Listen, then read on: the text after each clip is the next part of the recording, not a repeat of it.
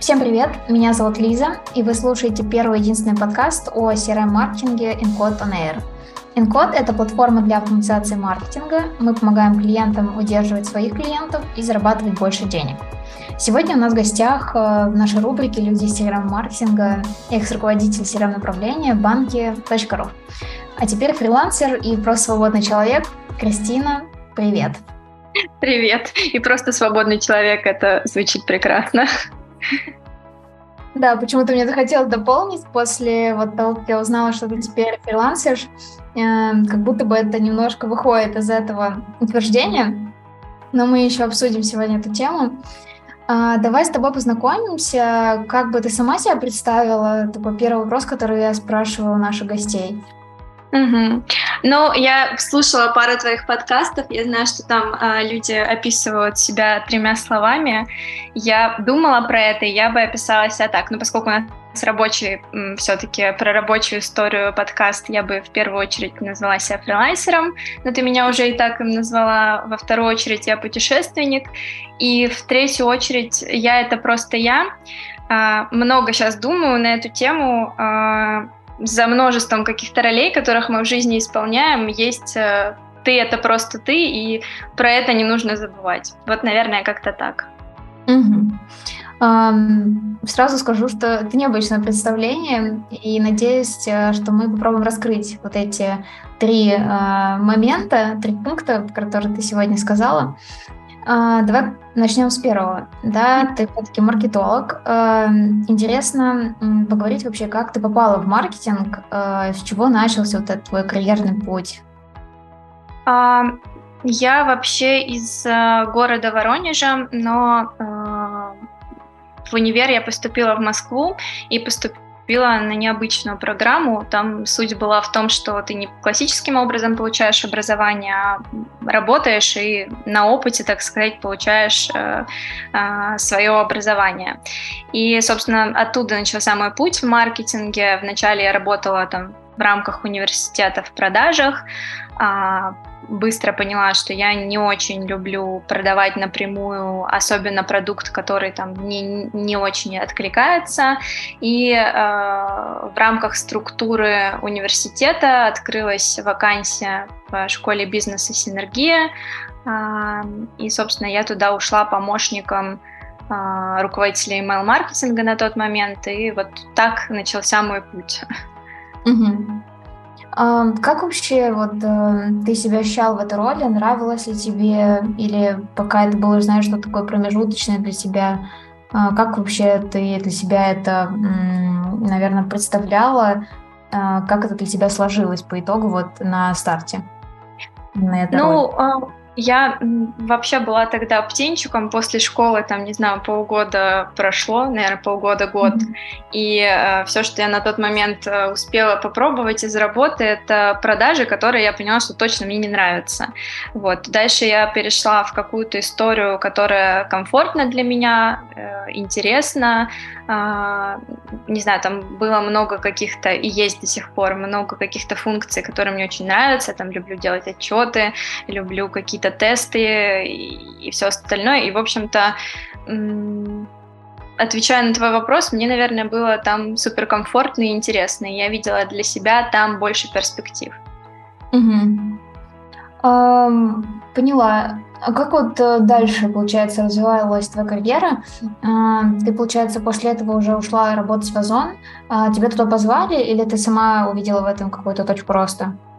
Ну, э, смотри, я э, сначала работала в синергии помощником руководителя и постепенно там поднимала функционал, училась новому. В конце концов, э, в момент, когда там руководитель e-mail направления на тот момент уволился, э, мы как отдел разрослись и стали подчиняться непосредственно директору по маркетингу. И то есть я уже на этот момент э, какую-то зону ответственности там несла. А, ну, то есть полностью закрывала э, все рассылки по а, школе бизнеса «Синергия».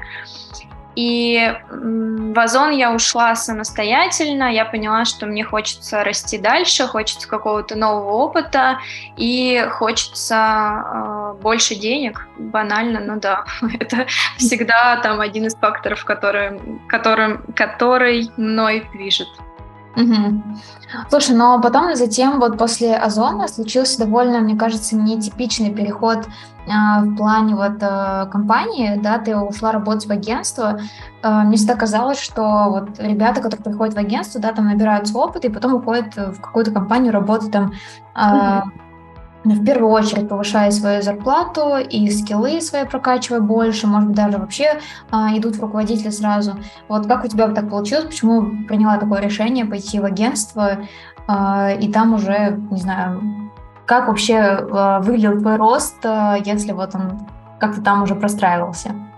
Uh, ну, в Озоне мне тоже в какой-то момент, наверное, хотелось роста и в, там, и в задачах, и э, в финансах в том числе. Э, там тот рост, который мне предлагали, меня не совсем устраивал, и как-то так получилось, что мы начали общаться с Кокосом.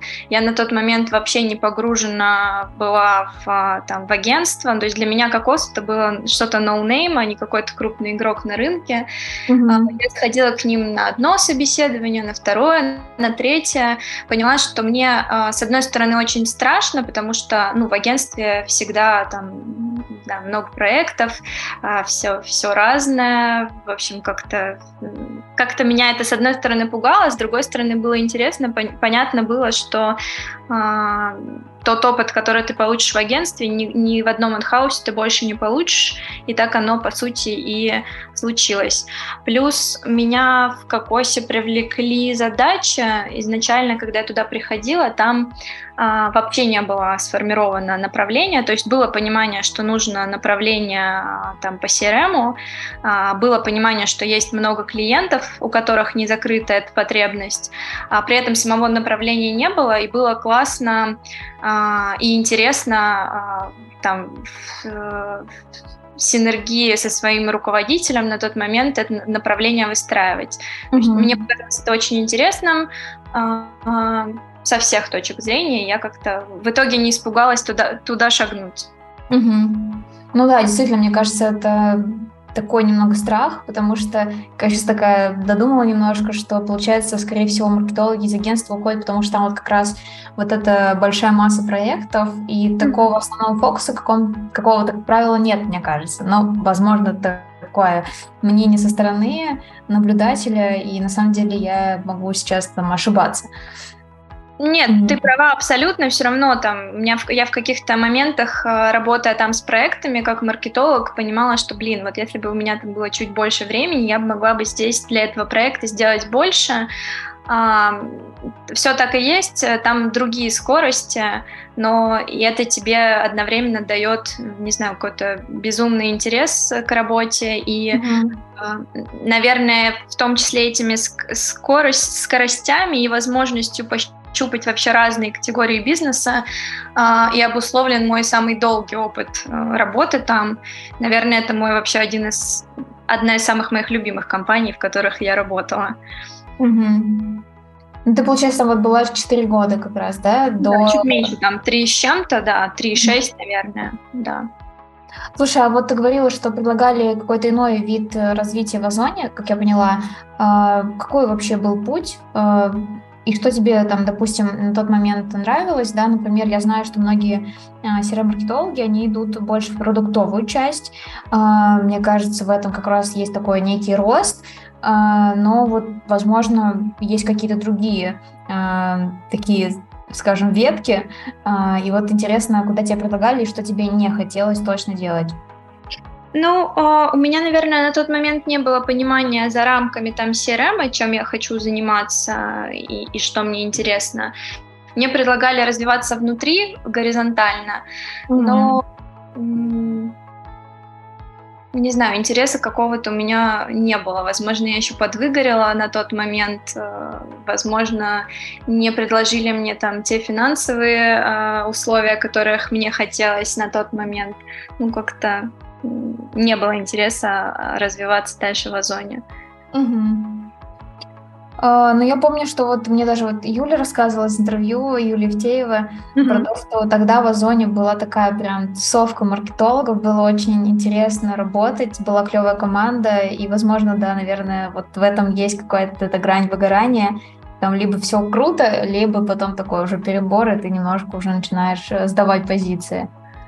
А, вообще там точно была очень классная команда, и я на тот момент была просто невероятно счастлива вообще попасть в такую компанию. Мне было 19 лет, я была как-то очень горда, что, блин, мне 19, я уже работаю в такой классной компании с такими классными людьми, от которых можно столько всего забрать.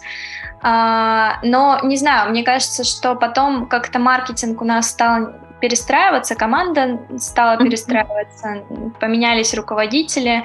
Может быть, я еще вот в этом плане подвыгорела. Может быть, не засинхронились мои видения там, дальнейшего своего развития и развития отдела mm-hmm. с тем, как видел это руководитель. Mm-hmm.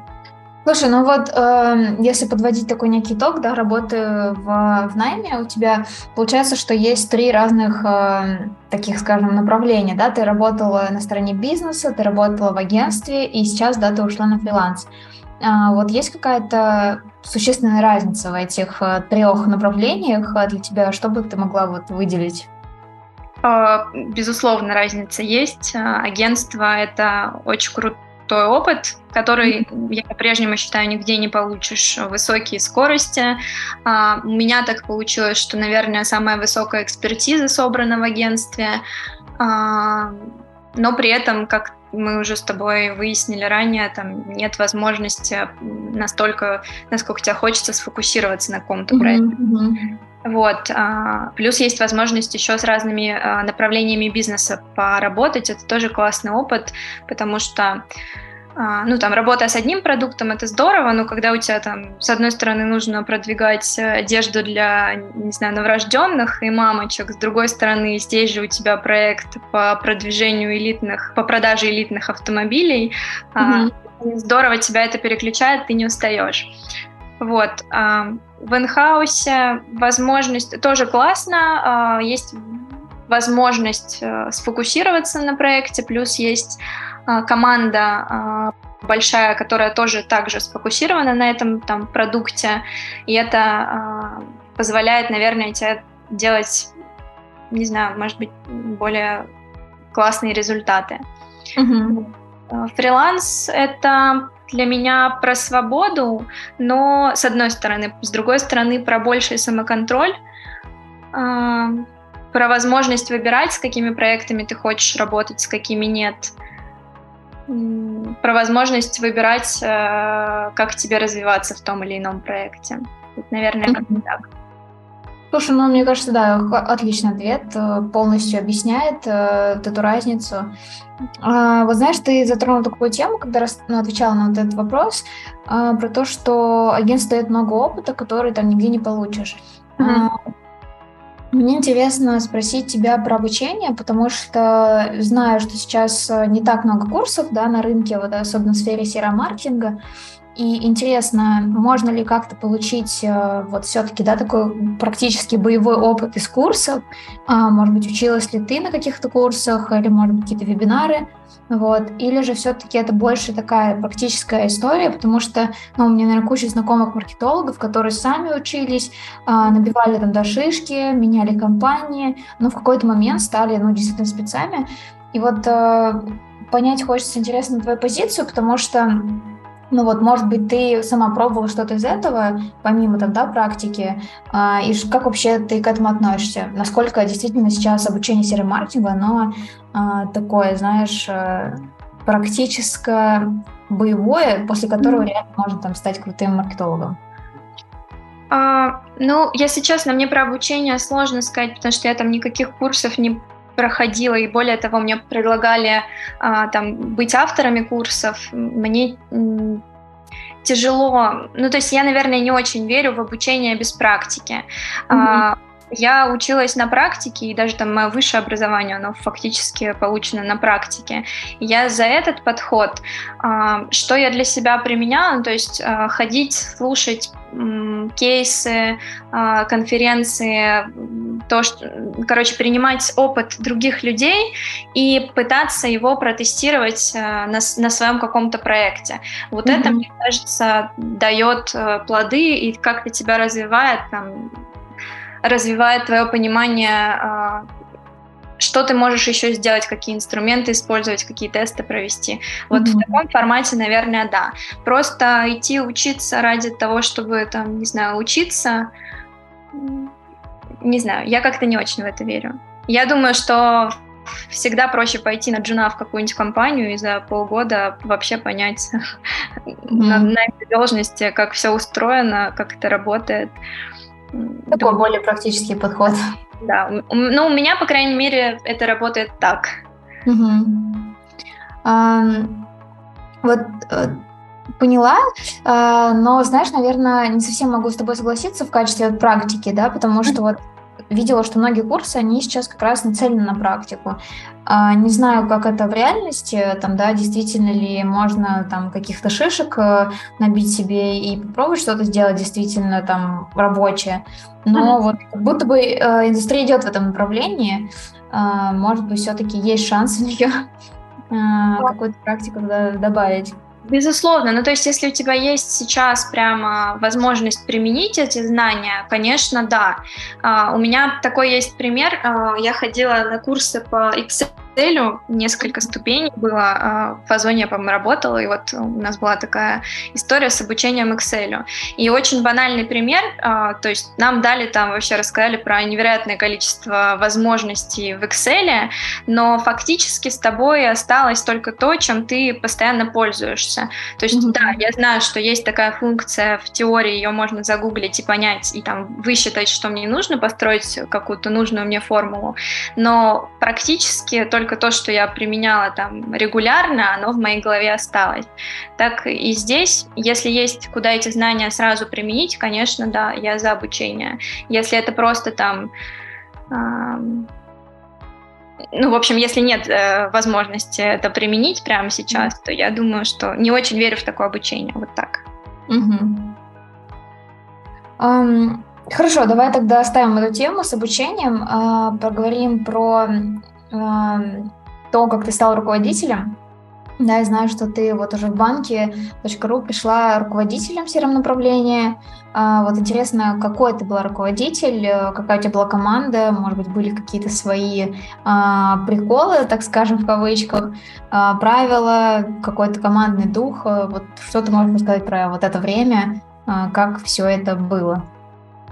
А, ну, у меня опыт руководительства, руководительства, не знаю, правильно ли так говорить, а, был еще в Кокосе, и это mm-hmm. мой первый был experience, uh, очень волнительный, но при этом какой-то очень интересный, и в банке я уже пришла э, к сформированной команде. Это тоже для меня было в новинку. Э, и, наверное, не все у меня там получилось. То есть не получилось у меня со всеми сотрудниками выстроить отношения в том формате, в котором я бы хотела. Э, не знаю, какой я руководитель, наверное, лучше у моих сотрудников, как, как всегда спрашивать. Mm-hmm. Я стараюсь, ну, то есть мне нравится, я работала с большим количеством руководителей сама. А, я пытаюсь там анализировать, что мне нравится в их подходе, что нет, и пытаюсь, наверное, какие-то такие истории перенимать себе. А, мне, не знаю, там для меня очень ценно уважение, то есть я уважаю там сотрудника, он уважает меня, и мы там делаем работу на благо компании. Я очень люблю там людей, я очень люблю отдавать ответственность, и, соответственно, человек э, там в моей команде э, было бы классно, если бы он этой ответственности не боялся и хотел бы больше ее забрать. Я абсолютно открыта и стараюсь всегда там обсуждать какие-то новые идеи, а, не, не знаю, не считаю себя там всезнайкой, наоборот, с удовольствием учусь у, у своих сотрудников если есть такая возможность. Ну вот, наверное, как-то так. Mm-hmm. То есть открытым для меня, наверное, ну не дружеский, а такой партнерский подход, он ближе, чем там отношения руководитель-подчиненный. Но не, не всегда и не со всеми это работает. Угу. Слушай, ну вот ты сказала про такую вещь, что пришла в банке уже готовую команду, да? Uh-huh. Знаю, что обычно в таких случаях либо команда, да, там со временем как-то рассыпается, уходит, и ты набираешь новую под себя. А, вот другой вариант, к сожалению, не слышала, не знаю, как вот есть еще, да? Вот интересно, как у тебя получилось? По итогу эта команда сохранилась или же все-таки там в какой-то момент она прошла, короче, реконструировалась? А, ну, в банке у меня была маленькая команда, у меня было всего два сотрудника, а, и, соответственно, половина, половина этой команды в какой-то момент все-таки ну, мы не смогли договориться, не смогли там посмотреть как-то в одну сторону, хотя принимали большое количество mm-hmm. попыток. Вот, а, соответственно, она реструктуризировалась. Кокосе тоже, когда, ну, то есть мы, мы были одним коллективом, и потом в какой-то момент а, я перешла в другую роль, тоже была, были моменты сотрудников, с которыми мы остались. Вообще со мной работала в команде моя лучшая подруга, и это тоже там отдельный челлендж был для наших отношений, но mm-hmm. все было успешно. Вот, и по остальным, ну, то есть у тебя есть возможность, как у, руковод... как у руководителя, принимать решения, если там вы э, пытаетесь договориться с сотрудником и все-таки не приходите к общему знаменателю, ну, наверное, для всех будет лучше э, реструктуризировать команду. Вот так. Mm-hmm.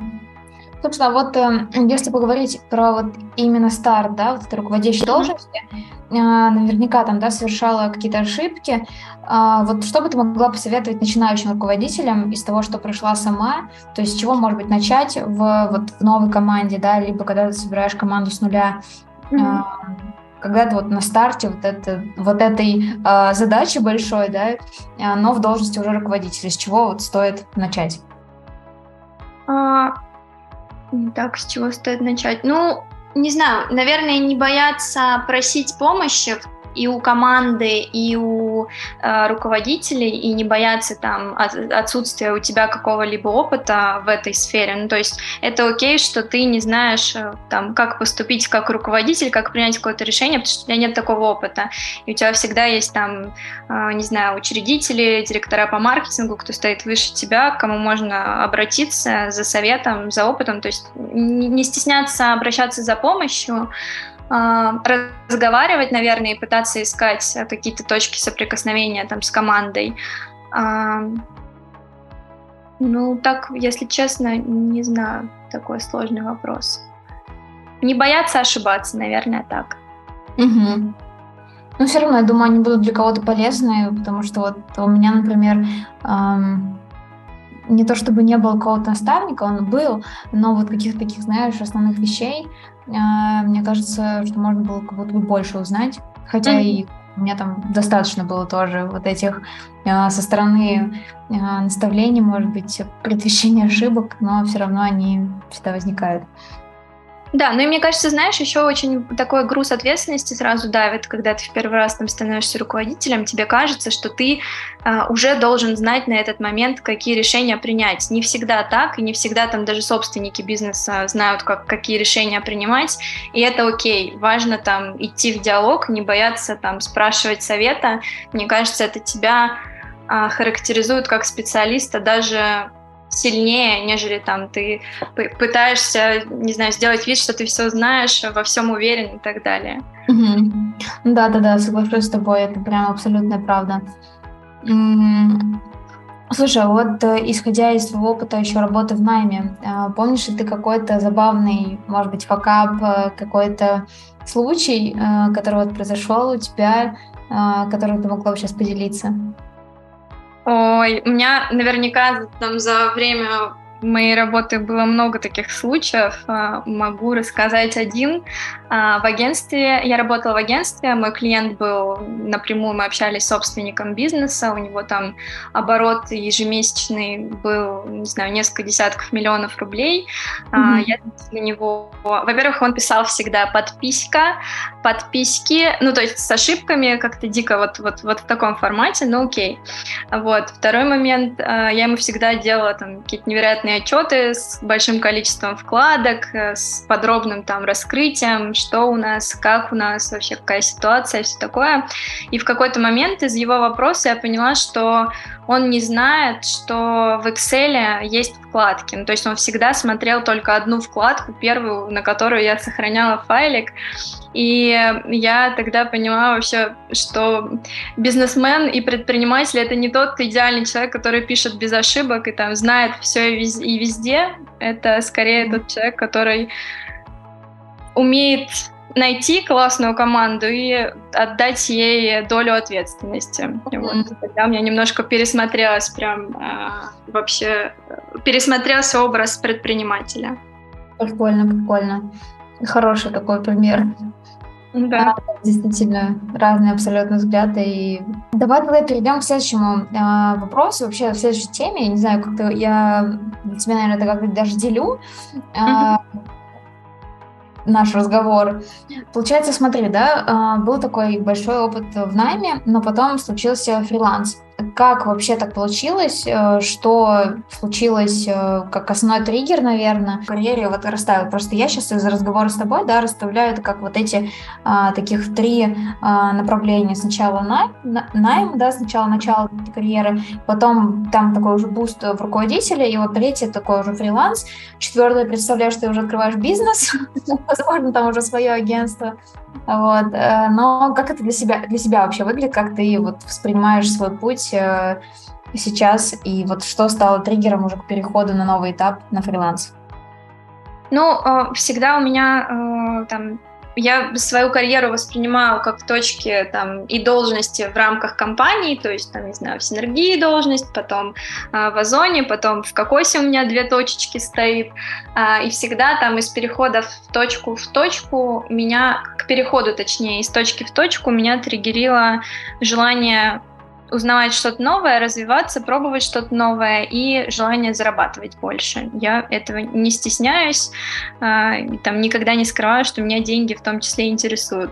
Mm-hmm. Э, к переходу на фриланс меня э, сподвигла вообще моя какая-то переоценка ценностей, которая случилась у меня там, получается, два года назад.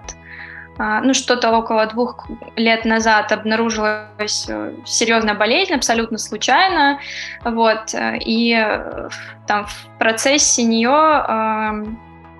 у меня переоценились ценности, я поняла, что, ну, то есть в какой-то момент у тебя возникает вопрос, а что, если там моя жизнь не такая длинная, как я себе ее представляю, вот что, если она, не знаю, закончится через год, вот я довольна тем, как я живу, я поняла, что нет, недовольна, я не хочу там а, уделять столько времени работе, я хочу больше свободы, я хочу там, я не хочу жить в Москве, а, оказывается, что я хочу жить у моря. И вот, ну, каких-то таких много очень инсайтов произошло, и они, наверное, дали возможность мне как-то очень плавненько перейти к фрилансу, чего я на самом деле очень, ну то есть у меня там многие, а, ну не многие, но некоторые знакомые уходили, то есть я наблюдала, как человек там работал в найме, потом уходил на фриланс, меня это всегда дико, ну пугало, мне казалось, что это очень нестабильно, но в какой-то момент я в этой точке сама оказалась. А, нестабильно, да, пугает, да, но, наверное, на текущий момент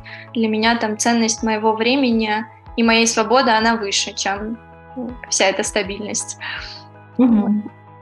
Слушай, ну вот у меня был такой вопрос, да, я не знаю, насколько он сейчас уже вписывается вот в твой ответ. А, я хотела спросить, как найти в себе силы на изменения, но мне кажется, здесь какой-то другой должен быть вопрос, потому что, как я понимаю, а, как раз вот сил на изменения было достаточно, потому что, во-первых, там, да, а, вот эта переоценка ценностей и как бы время уже как ценный, абсолютно ценный ресурс, mm-hmm. на основе которого ты принимаешь решения. А, и правильно понимаю, что вот э, здесь получается, что вот время стало да, таким основным показателем, и плюс э, э, что вот стало таким, знаешь, завершающим этапом, что вот все, я теперь фрилансер. Наверное, как ты нашла какую-то компанию или вот как произошел mm-hmm. переход? Но у меня, наверное, даже не время. Я бы здесь сказала, что у меня... Я тоже никогда не ищу силы в себя на изменения. Если этих сил нет, значит, эти изменения тебе не нужны. Но mm-hmm. у меня очень четко работает, я больше так не хочу. Вот если я в какой-то момент понимаю, что, блин, я больше там не хочу зарабатывать, не знаю, 10 тысяч рублей. Все, дальше ты принимаешь это решение, и дальше у тебя какие-то возможности возникают. Не знаю, кто-то тебя там э, зовет на собеседование, кто-то тебе предлагает тебе повышение на работе, еще что-то. Ну, то есть это всегда, это решение, оно всегда ведет за собой, э, не знаю, ряд каких-то возможностей, которые у тебя в жизни возникают. Так, я как-то запуталась. Еще какой вопрос Кстати, был? Вопрос такой, э, как случился переход? А, как вообще нашлась эта первая компания? Или как это было? Вот да, первая компания, да-да-да. Ну, смотри, когда я работала в банке я, получается, уже на тот момент ушла на больничный, и, конечно, конечно, там больничный, э, у меня было 10 месяцев больничного, и больничный совершенно не покрывает все твои э, затраты на, там, на твою жизнь. Mm-hmm. Вот, и, соответственно, не знаю, каким-то магическим образом у меня всегда так работает, что если мне э, нужны деньги, то проекты, они всегда возникают в поле. Ну вот как-то, кто-то тебя рекомендует, ну то есть у меня... Э, много мест работы было, много людей, которые со мной работали, и они потом дальше уходят в другие компании, открывают собственные, они там тебя всегда имеют в виду, если они довольны работой с, тоб- работой с тобой. Вот. Плюс эм, есть платформы, с которыми ты там, когда э, работал, тоже общался, дружил, они тебя знают как хорошего специалиста, и если там кому-то нужна помощь какому-то проекту, они тебя тоже рекомендуют. И ну, вот, вот таким образом возникают эти проекты. Вот. У меня так и случился переход, ну, то есть у меня э, на больничном, когда я была, я взяла проект, чтобы там как-то себя комфортно чувствовать э, в финансовом плане. Дальше мы с этим проектом стали плотнее работать, и э, в конечном счете, в счете, когда у меня закончился больничный, я могла бы выходить на новое место там, работы, искать себе новую работу, я поняла, что нет, не хочу, больше не выйду. Угу. Пока. Получается, и вот во время вот этого больничного ты как раз ушла из, из вот банки, да? Ну, фактически, когда я была на больничном, я работала еще, ну, не работала, я просто была на больничном, фактически просто числилась в компании. Ну, да, проекты у меня уже были, потому что на тот больничный, который мне платили, нельзя было жить комфортно. Угу. Ну, надо сказать, что нашим слушателям, что сейчас все хорошо, Кристина, она да. здоровая, да, все обошлось. Эм, хочется поговорить больше про фриланс. Э, вот, знаешь, сейчас у меня возник такой вопрос. Сколько, в принципе, нужно проектов ввести, чтобы вот чувствовать себя комфортно как по деньгам, так и по загрузке э, вот на текущий момент? Как ты вообще вот оцениваешь свои силы в этом плане? Ой, ну тут зависит от того, мы же все очень разные. Кому-то нужна одна сумма для того, чтобы себя чувствовать комфортно. Mm-hmm кто-то готов там инвестировать э, больше времени своего, чтобы там, не знаю, сформировать какой-то капитал. У меня сейчас э, приоритет моя свобода, поэтому я там стараюсь больше двух третьих дня не работать, а при этом я могу там, не знаю, сегодня поработать весь день с утра до ночи, а завтра поехать и в будний день там валяться на пляже. Ну, то есть mm-hmm.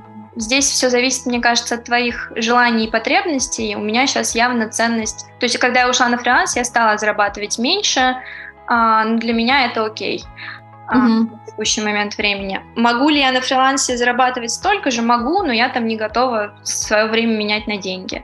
Mm-hmm. Вот пока так.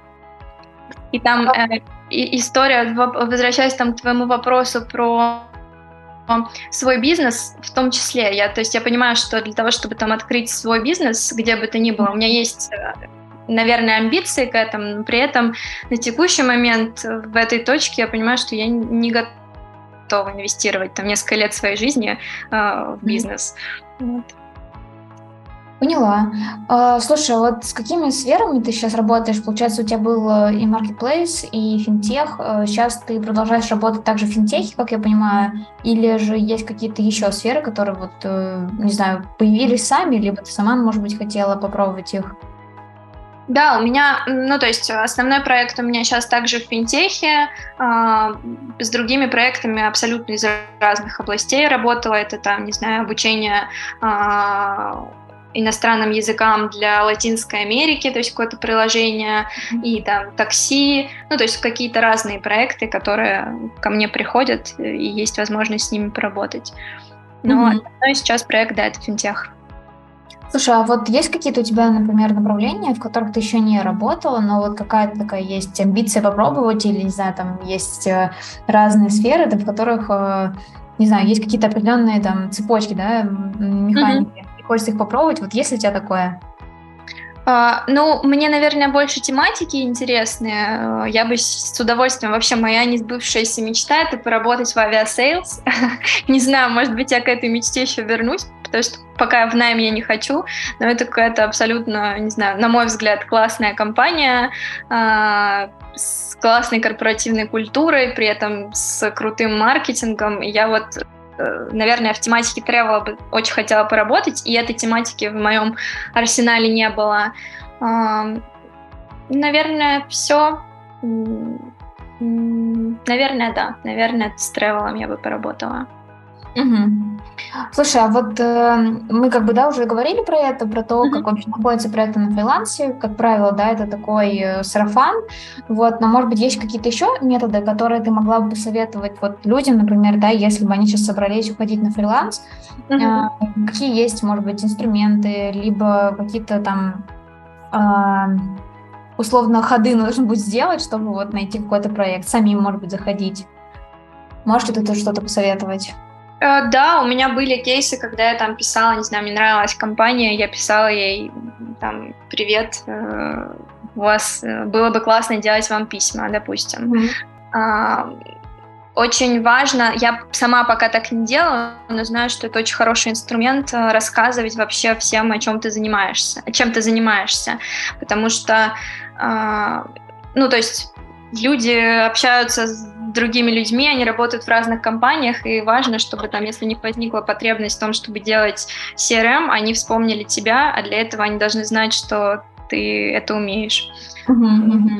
Наверное, так. Ну, нетворкинг на конференциях, не знаю, насколько это рабочая тема, а, наверное, тоже как-то проявляться в тусовке. Слушай, а вот у тебя есть какой-то, может быть, э, канал или, может быть, ты как-то вот э, занимаешься развитием вот этого личного бренда сейчас? Может быть, не прям, знаешь, как основное, потому что я понимаю, mm-hmm. да, ты уже говорила про свободу, и как будто бы это не клеится, вот, но все-таки, может быть, где-то параллельно ты что-то ведешь, куда можно там подписаться, посмотреть, или пока такого нет?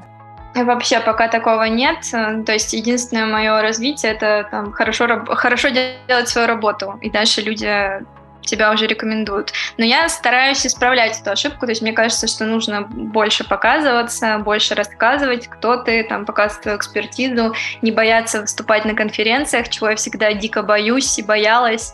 А, мне все время кажется, что мне не о чем рассказать. Mm-hmm. Вот. Потом, когда ты приходишь там, на конференцию, слушаешь доклады и думаешь, блин, ну я тоже вот тут мог, вот тут вот мог. Вот э, один из шагов по преодолению себя я пришла к тебе на подкаст. Мне было дико страшно, но очень интересно, поэтому надо ну, да. Много CRM-маркетологов, которые как раз вот, э, как ты сейчас, да, ответила, что э, кажется, что, блин, ну я же просто делаю свою работу, чего интересного. Mm-hmm. На самом деле, да, это, наверное, такой некий синдром самозванца, который mm-hmm. есть у каждого из нас, вот просто по-разному проявляется, но как раз вот наш проект, подкаст, он был одним из таких триггеров к тому, чтобы как раз показывать людей, показывать, что они интересные, крутые, и как-то больше привлекать внимание как раз к серым направлению. Да, это очень крут, ну, крутой проект и крутая идея, и мне как-то было, ну, говорю, страшно, но при этом интересно. Я тебе так и написала, что угу. страшно, но дико интересно попробовать. Давай, давай попробуем. Угу. Круто, круто. А, вот ты немножко, да, э, проговорила как раз про вот эту маркетинговую тусовку, нетворкинг. Угу. А, вообще, насколько сейчас ты активна вот в этой тусовке? Может быть, в каких-то чатиках сидишь, либо, может быть, конференции онлайн? А, не знаю, офлайн, если вдруг. А, как ты сейчас участвуешь? А, вот есть в этом поле именно общение там с другими маркетологами? Нет, ну то есть я есть в чатиках, но я там особо не знаю, если у меня какой-то вопрос не возникает, туда не захожу и не читаю. Ну, мне кажется, я никогда не была, если честно, активна в маркетинговой тусовке, и, возможно, это там а, тоже ну, не есть хорошо, если ты хочешь уходить на фриланс в том числе. Mm-hmm. Вебинарчики как это называется, не мастер-классы, ну, в общем, какие-то такие истории разовые, камерные, стараюсь посещать, слушать. Mm-hmm. Mm-hmm. На больших конференциях, особенно когда это не только там про CRM, э, наверное, все-таки общие какие-то темы затрагиваются, которые там чаще всего тебе не интересны. Вот. Окей. Давай поговорим немножко вот как раз про переезд. Да, ты сейчас живешь на Шри-Ланке. А, как вообще поменялась твоя жизнь после переезда? Вот насколько ты уже адаптировалась э, к новой стране, к новому месту? Я тебя тут поправлю. Я живу сейчас э, уже не на Шри-Ланке. Я там жила полгода. А. Сейчас я временно а, в своем родном городе, в Воронеже, провожу тут лето и думаю, что дальше делать, куда ехать. Ага. Окей. Э, ну вот, да, полгода, получается, был такой опыт. Э, как вообще вот э, прошли, прошло это время для тебя? Как прошла эта адаптация по смене места? Я так понимаю, это, получается, время выпало на, на зиму, да? Да, на осень-зиму мы улетели в ноябре, по-моему, да, в ноябре. И вернулась я в конце апреля. Угу. И как вот вообще прошло все? А, очень здорово. Ну, то есть у меня до этого был... А, я уже понимала, что не хочу жить в Москве. У меня была реабилитация в Геленджике порядка там четырех... Полгода где-то я провела в Геленджике как раз до октября. И потом э, моя подруга, которая там огромное спасибо, она э, весь ее офис резко в связи там с событиями начал разлетаться, и основная масса полетела на Шри-Ланку, потому что там были люди, которые там уже были, которые знают, как все там устроено, как, которые там долго жили. А, и она мне тоже сказала, я полечу. И я такая, вау, а я не знаю, я вроде, с одной стороны, это моя там дикая мечта, с другой стороны, мне очень страшно опять шагать в эту неизвестность, не знаю, там, а, прощаться со всеми своими вещами, собирать два чемодана и улетать куда-то от всех-всех-всех. А, очень страшно. Вот, но в итоге я туда шагнула, а, и это оказался очень классный опыт.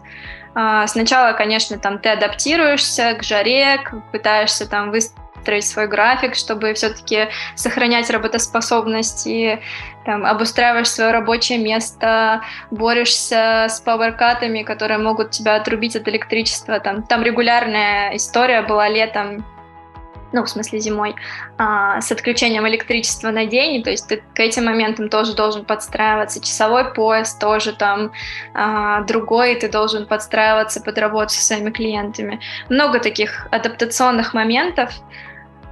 А, и, конечно, это вначале, наверное, стресс, но, блин, ничто не сравнимо с тем удовольствием жить у океана. Я просто очень-очень люблю море, океан. Это для меня просто огромный какой-то источник силы и энергии, и это все не сопо... эти все сложности, они несопоставимы. Угу. Ну да, я с тобой соглашусь. Э, Все-таки, блин, это такое очень теплое место. А, учился ли ты там серфить? Я знаю, что многие летают посерфить. Вот, был ли у тебя такой опыт? Да, училась, училась, даже встала на доску. Мне казалось, что это безумно сложно, но оказалось, что просто. Но я там не такие на взрослые споты не заплывала, потому что я дико боюсь волн. Я очень хорошо плаваю, но все равно ощущение, что ты можешь утонуть, оно почему-то вот в тот момент в тебе присутствует, поэтому я так около берега, аккуратненько, с тренером, очень комфортно, но классно. Круто, круто. А, ты еще говорила про то, что учишь сейчас играть в теннис. Угу. Как вообще в целом проходит занятие? Это большой, да, теннис получается? Угу, угу, ну, да. поучиться, потому что ну, вот интересно, как ты к этому пришла. Тоже сейчас иногда я могу поиграть, но угу. прям не занимаюсь. Но вот у меня что-то с детства. Вот интересно, как у тебя. У меня подруга а, лучше играла в теннис в детстве, она меня как-то пару раз вытащила, и я такая думаю, блин, классно. А, я не любитель спортзалов, ну, то есть у меня был единственный абонемент а, в спортзал, а, который там я проходила два занятия, и годовой абонемент просто сгорел, потому что, ну, не мое это, просто там монотонно делать какой-то комплекс упражнений. Mm-hmm. Вот.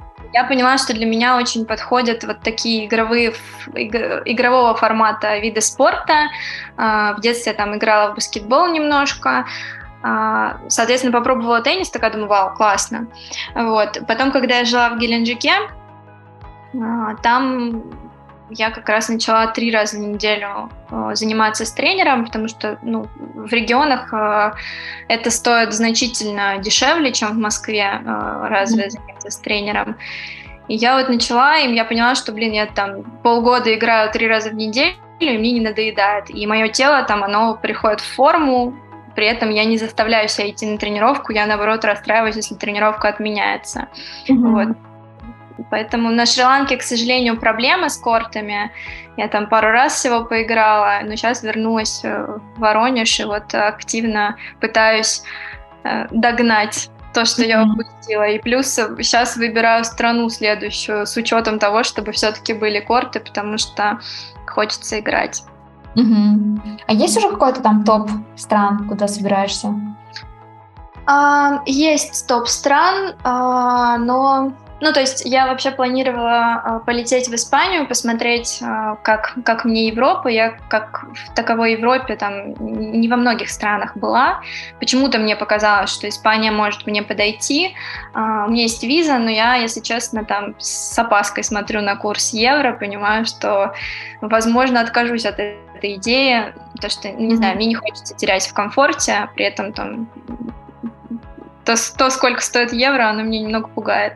Вот. Ну и рассматриваю Таиланд и Бали. А, в Таиланде я была в отпуске, на Бали еще не была. Хочется попробовать, посмотреть, что там. Угу. Ну, хорошие такие, да, интересные места. А, Бали, мне кажется, прям стало таким местом притяжения, особенно вот за прошедшую зиму. Многие знакомые туда и уехали, пожили там. Ну, по-моему, сейчас многие вернулись уже. Может, на лето, может быть, вообще ну Но... вот это меня, если честно, с одной стороны пугает. Мне вообще не, не хотелось на Бали до момента, пока я там не поболтала со своей подругой, которая там провела как раз пару месяцев э, вот этой зимой. Mm-hmm. У меня было какое-то такое скептическое настрой, что там, не знаю, куча людей, грязные пляжи, нужно ездить только на байках, а я пока не вожу байк. А, но она меня как-то во всех этих историях разубедила. И я такая думаю, блин, реально, я сформировала впечатление о стране, хотя я там даже не была. Надо, ну, надо поменять, надо поехать, самой посмотреть и самой там сделать вывод, подходит или не подходит. Угу. Ну да, а, мне кажется, это самый проверенный такой способ. Да. А, смотри, мы а, плавно, но как-то довольно быстро как будто бы подошли к нашему блиц-опросу. Mm. У нас есть 8 вопросов для тебя. А, готовы на них ответить? Да, конечно, готова. Погнали. А, найм или фриланс? Фриланс определенно точно.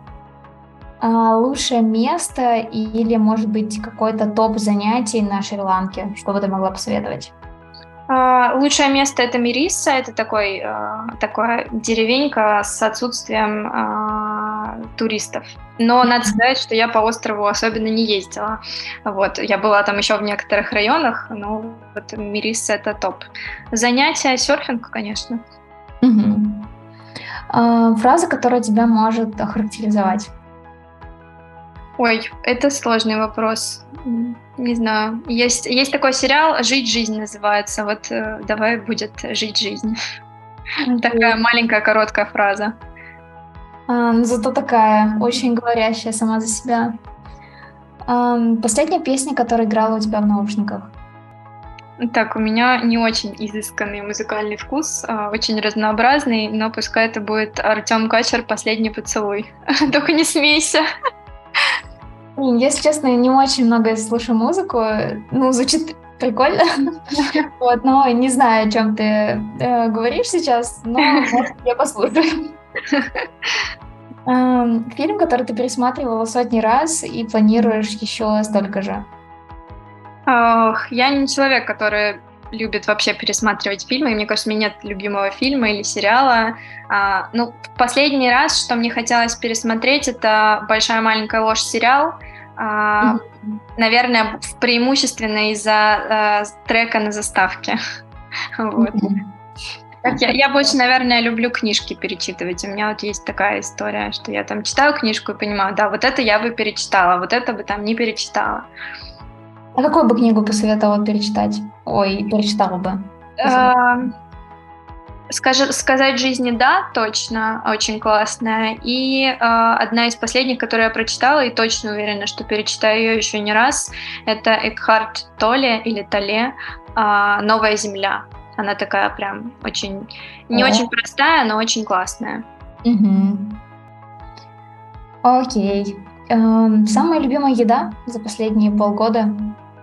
Ну, после возвращения это вообще все молочные продукты и, наверное, творожный сырок от Александрова, потому что на Шри-Ланке а, практически отсутствует молочка, а я, оказывается, по ней очень скучаю. Ну и лосось, там нет красной рыбы. Да, лосось я тоже часто сейчас ем. Угу. Человек, которым ты восхищаешься? А, Новак Джокович, это известный теннисист, очень крутой. А, всегда, когда смотрю теннис, думаю, блин, почему же родители не отдали меня профессионально заниматься теннисом? А, Татьяна Черниговская, очень залипаю на ее а, всякие лекции и думаю, блин, почему же я не стала ученым? Вот, ну и, не знаю, там, Челпан Хаматова, Константин Хабенский, это такие, мне кажется, какие-то люди с другой планеты. Угу. Довольно много. У меня много людей из разных сфер. Да, да. Я еще могу перечислять, но, но надо остановиться, поэтому выделила три из разных областей. Угу. Ну, последнее, несколько слов, наверное, которые ты хотел бы сказать нашим слушателям. Может быть, что-то, что имеет э, какую-то важность особенно, потому что наш интервью на этом заканчивается. Угу. Вот, что не сказала, но вот хочется, чтобы это дошло до наших слушателей. А, я, наверное, хочу пожелать всем соблюдать work-life balance и замечать жизнь. Вот. И даже если там для вашего баланса нужен год отпуска, не отказывать себе в этом и всячески помогать. Потому что жизнь нужно замечать. Наверное, так. Да, очень, мне кажется, классное завершение нашего выпуска, такое довольно душевное. Ну, вот так, такой мут у меня последних нескольких лет. Классный мут. Эм, тогда подведем итоги. Э, с вами была я, Лиза из команды Encode, э, Кристина из команды фрилансеры и свободные люди. Слушайте только полезное интервью, не теряйте связь с своими клиентами. Всем пока и спасибо большое, что ты пришла к нам в гости. Спасибо тебе. Пока-пока.